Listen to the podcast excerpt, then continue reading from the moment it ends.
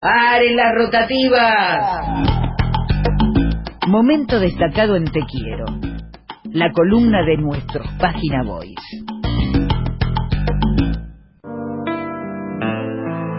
Y llegó fin de mes. Cobró su primer sueldo y se compró cinco minutos de volumen. Entonces vinieron las fuerzas Esto creo que Eduardo, ¿estás ahí? Buen día. ¿Qué haces? ¿Bien? Bien, todo bien. Eh, nuestro columnista, la gente ya, la muchachada lo sabe, nuestro columnista de jueves, Eduardo Liberty. Esta me, canción... lo de, me, sigue encantando, supongo que a Martín le debe pasar lo mismo, con seguir siendo llamado Página Boy, ¿no? Le, a usted le disgusta, le, le, disgusta bien, nos hace más juveniles. No, no, claro, claro, por favor, yo, en la medida en que este, soy el director de la emisora y conservo poder sobre la artística, además eh, no voy a permitir, Martín, que figure un página old ni nada que se no, no, no, no, Quiero dejártelo públicamente está certificado. Muy bien, está muy bien que siga así. eh, estaba escuchando la balada del boludo y pensaba... Es de Blaisten eso, ¿no? El texto, ¿Eh? el, el, el, texto es de Blaisten, de Isidoro Blaisten. Sí, claro.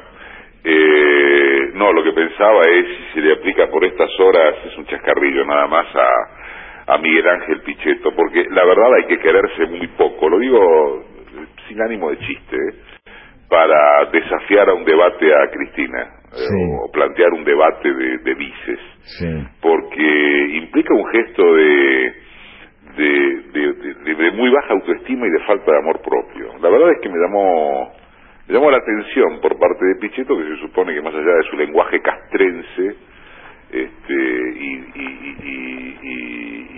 eh, jurásico, si querés, sobre todo en lo que tiene que ver en términos de, seguridad y, de libertades individuales, aunque no solo, no deja de ser un político eh, profesional, vaya si lo es y que haya incurrido en esto, la verdad es que me llamó la atención. ¿Pero por qué decís que se, no tiene autoestima cuando propone un debate con la...? Porque tenés que tener muy baja la autoestima para eh, eh, permitirte el hacer creer que en verdad estás dispuesto a un debate que puedes ganar.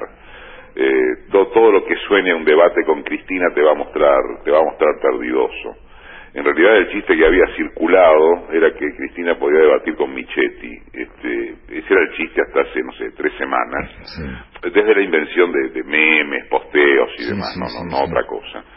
Eh, y cuando aparece, cuando aparece Pichetto y dice, bueno, desafío o me interesa un debate con eh, en, en, este momento del PRO con, Cristina, eh, realmente me parece una muestra de debilidad eh, enorme. Y no, no, no, no, no quería dejar de decirlo, me parece un símbolo. Eh, de todas maneras, por símbolos, estamos ante uno muy grande que se va a producir hoy. Eh, la media sanción de la emergencia alimentaria, que es algo con lo que desde este espacio hemos insistido hace ya eh, un tiempo. Y yo quiero rescatar la, la, categoría simbólica más allá de que por supuesto uno aspira a que efectivamente esto esto sirva de algo. Y, lo aclaro porque eh, pareciera ser que se sanciona la emergencia alimentaria esto también lo hemos aclarado y de un momento para otro aparecen fondos que no estaban y la gente deja de pasar hambre o se aumenta hay mucha cosa implementativa que yo francamente desconozco. Sí creo que todos estamos en condiciones de preguntar, bueno, una vez sancionada la emergencia que tanto se reclamó y que, repito, eh, uno mismo se puso eh, en cabeza o a la cabeza de eso, ¿cómo son los tiempos? ¿Cómo sigue? ¿Cómo se implementa? Una pregunta que, por ejemplo, me parece imprescindible es, a propósito de cómo se implementa, es quién y cómo distribuye ¿no es cierto? Estaría claro el proceso técnico de reasignación de partidas, que también lleva su tiempo, porque es esto Daniel Arroyo, que es uno de los que más ha trabajado en el tema, lo explicó claramente, esto que estaba imputado acá se adjudica allá, bueno, muy bien. Eh, supongo que eso lleva bastante tiempo, ahí hay una muy buena nota de Laura Vales en página que explica de qué modo las partidas para los comedores están pero se subejecutan. Ese es el punto. Lo entrevistamos antes, Eduardo, a Hernán Lester, justamente. Ese justo no lo que es, el, es el origen. Claro, el tema de la subejecución. Él dice, en algunos casos incluso hasta subieron las partidas, sin necesidad de reasignación. Bueno. Y después cuando veías lo que se había ejecutado, era por debajo, no de la cifra nueva, de la cifra vieja inclusive. Ah, de la cifra vieja. De la vieja, entonces la cifra era 7.000, ponele. La Sí. subieron a 9.000 y la ejecución era 6.000. Y aclaramos de nuevo, porque antes, pa- para los que no conocen, la gente no tiene por qué conocer cómo funciona la administración pública, ejecutar es usar la plata que ya tenés asignada. La- te asignan, Sí, vos estás a cargo de eso, te asignan una partida, un presupuesto, y vas y compras comida, que es lo que tenés que hacer en este caso. Bueno, eh, a, a propósito de eso es que digo... Disculpame que te interrumpa, no, te, No, no, no, no es te, te- te- te agrego una cosa. Sí, Eh, si se quiere, digo, si el Poder Ejecutivo quiere, la reasignación la podés hacer en dos días, si querés. Querés, la- técnicamente. técnicamente la haces en dos días. Bueno. Depende de la eficacia que tenga la comunicación entre Jefatura de Gabinete y Secretaría de Hacienda. Pero en dos días puedes hacerla. Bueno, Si querés. Si, si es, Si querés. hay- si tenés decisión política. Claro, esas, es eso. Bueno, si tenés esa decisión política, esa decisión política dura dos días, después tenés, una vez que produjiste la, la, la reasignación, el cómo se la distribuye, a quién llega, a qué sectores se prioriza, cuáles son los lugares más urgentes del hambre en la Argentina, por ejemplo. Me parece que es una respuesta que no está del todo respondida, aunque uno puede intuir. Pero más allá de todo esto, insisto, bueno, más allá nada más y nada menos, insisto que me parece un símbolo muy fuerte, incluso, Martín, Pancho, miro que eh, Macri se haya allanado a prestar el quórum o a bajar la línea de que se baje el quórum, porque también digamos otra cosa como es.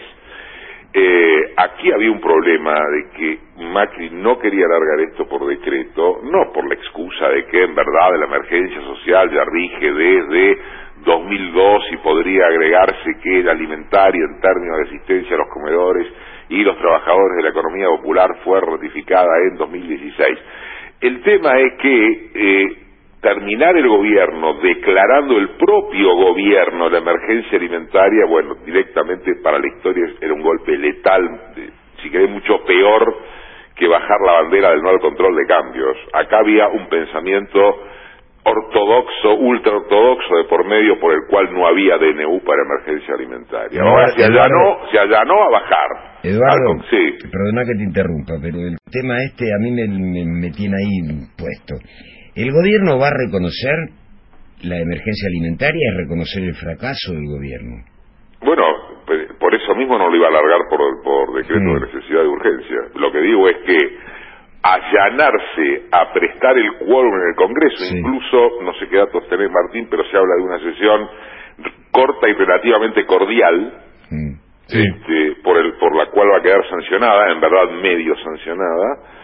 Eh, bueno, eso está hablando de que evidentemente el gobierno se ha allanado a, a que esto ocurra y por supuesto, a ver, en términos fácticos está claro que el gobierno ha fracasado, pero que tenga que prestar quórum a que se sancione que el país durante su mandato termine en emergencia alimentaria es un hecho histórico. Sí, sí. Y yo creo que esta categoría eh, simbólica es muy fuerte Sí. eh, y me parece que es aplicable también a eh, las pavadas que se siguen escuchando a propósito de que el tema central es el acampe en la 9 de julio Sí. o las internas entre el polo obrero, eh, barrios de pie y el resto de los eh, movimientos sociales, porque eh, esto que hoy se va a medio sancionar y respecto de lo cual entiendo que estamos todos de acuerdo, que nadie puede estar en contra, y no hablo de esta mesa, hablo de nadie en su sentido genérico, este, de que se sancione la emergencia alimentaria, eh, es entre otras cosas porque también se permaneció en la calle, más allá de, de- de- de- de las internas políticas o de los problemas en el tránsito, de cómo se insistió, de cómo se permaneció en la lucha porque esto pase. Y eso también ha incluido la calle, digamos las cosas como son. Entonces, eh, tengámoslo presente, porque, insisto, se vuelve, el, el jueves pasado a esta hora estábamos hablando de eh, lo que indignan los indignados, ¿no? Por el corte del, del, Metrobús, que nunca fue tal, solo unas horas. Eh, de hecho, este acampe de hoy es, es, menor en cantidad o estas horas al de la semana pasada, pero cuando uno se ve en esta posición de tener que no debatir, sino rebatir eh, esta, estas tonterías que ponen en primer lugar lo que está en el fondo de la cuestión, en el, en el fondo de, de, de hundido, eh, realmente vuelve a indignarse. Entonces, que hoy se sancione esto, yo creo que es una victoria de la persistencia y de los temas centrales, no más allá de cómo se eh, implemente. Y tengo dos temas más eh, sobre los que llamo a prestar atención sin mucha originalidad de mi parte, por cierto, pero que me parecen salientes. Uno es el problema que se va a suscitar con el bono de cinco mil pesos eh, que pretende el gobierno que el sector privado se cargue eh, al estilo de como lo ha hecho en alguna medida el Estado luego de la crisis desatada dentro de la crisis el 12 de agosto con la escapada del dólar y de la, y de la inflación, porque por supuesto que no está en duda que las grandes empresas pueden afrontar un costo de esa naturaleza, eh, pero en el caso de las pymes, como por otra parte ya se ha advertido desde el sector, en muchos casos va a ser imposible satisfacer eso.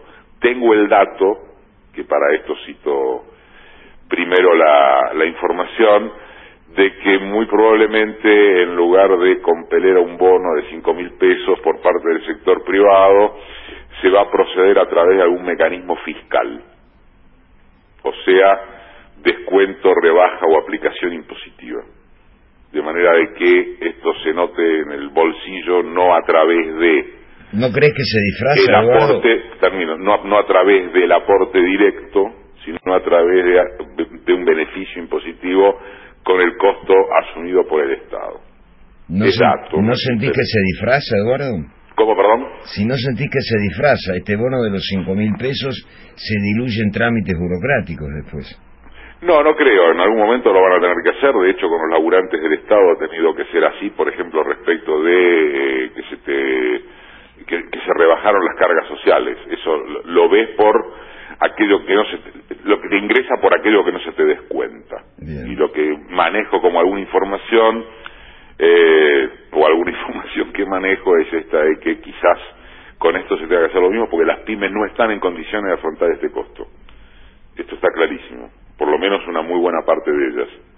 Eh, y el tercer tema, que bueno, entiendo ya han, han, han comentado y estuve eh, escuchando el programa salteado, más vale que es la decisión de la jueza Marta Chiruli de intervenir al, Sí. al correo en la causa por la deuda del grupo Macri. Cuando uno lee los eh, fundamentos del fallo, tampoco lleva demasiado tiempo, ¿no? Y además es muy muy concreta la, la resolución, eh, ocultamiento de información en forma reiterada, reticencia a responder sobre pasivos millonarios, movimientos de fondo que no tenían justificación, etcétera. Yo creo que está pensando en la causa madre por la cual eh, mm, la familia Macri y él probablemente en cabeza van a tener muy serias dificultades eh, incluso no sé si antes del 10 de diciembre, yo convoco a prestarle atención a la situación del ministro Aguado. Tal cual, porque era ministro de Comunicaciones y estaba Efectivamente, y estoy hablando de. Oscar Aguad, Tal cual. eh, incluso antes del 10 de diciembre. Ujú. Prestémosle atención a ese tema. Más, más allá de la familia Macri Sí, después sí, del sí, 10. sí. Le Sí, mando sí, un porque ya abrazo. estás hablando de un funcionario de este gobierno. Sí, sí, ¿qué te parece? Tal cual. Eduardo, haga las cosas bien, como hasta ahora. Sí, alguna cosa estamos intentando. Gracias. Chao, señor Muñoz. Adiós, Abrazo. amigo Eduardo Aliberti, nuestro columnista de todos los jueves. Un página odd. eh, ¿no? No, no, no, no, no, no, no, no, no, no, no. Sacame de acá, negro. Te quiero, Te quiero. Federica Pais, Pais, Pancho Muñoz, Muñoz, Martín Granowski, Granowski, Valmiro Mainetti. Mainetti.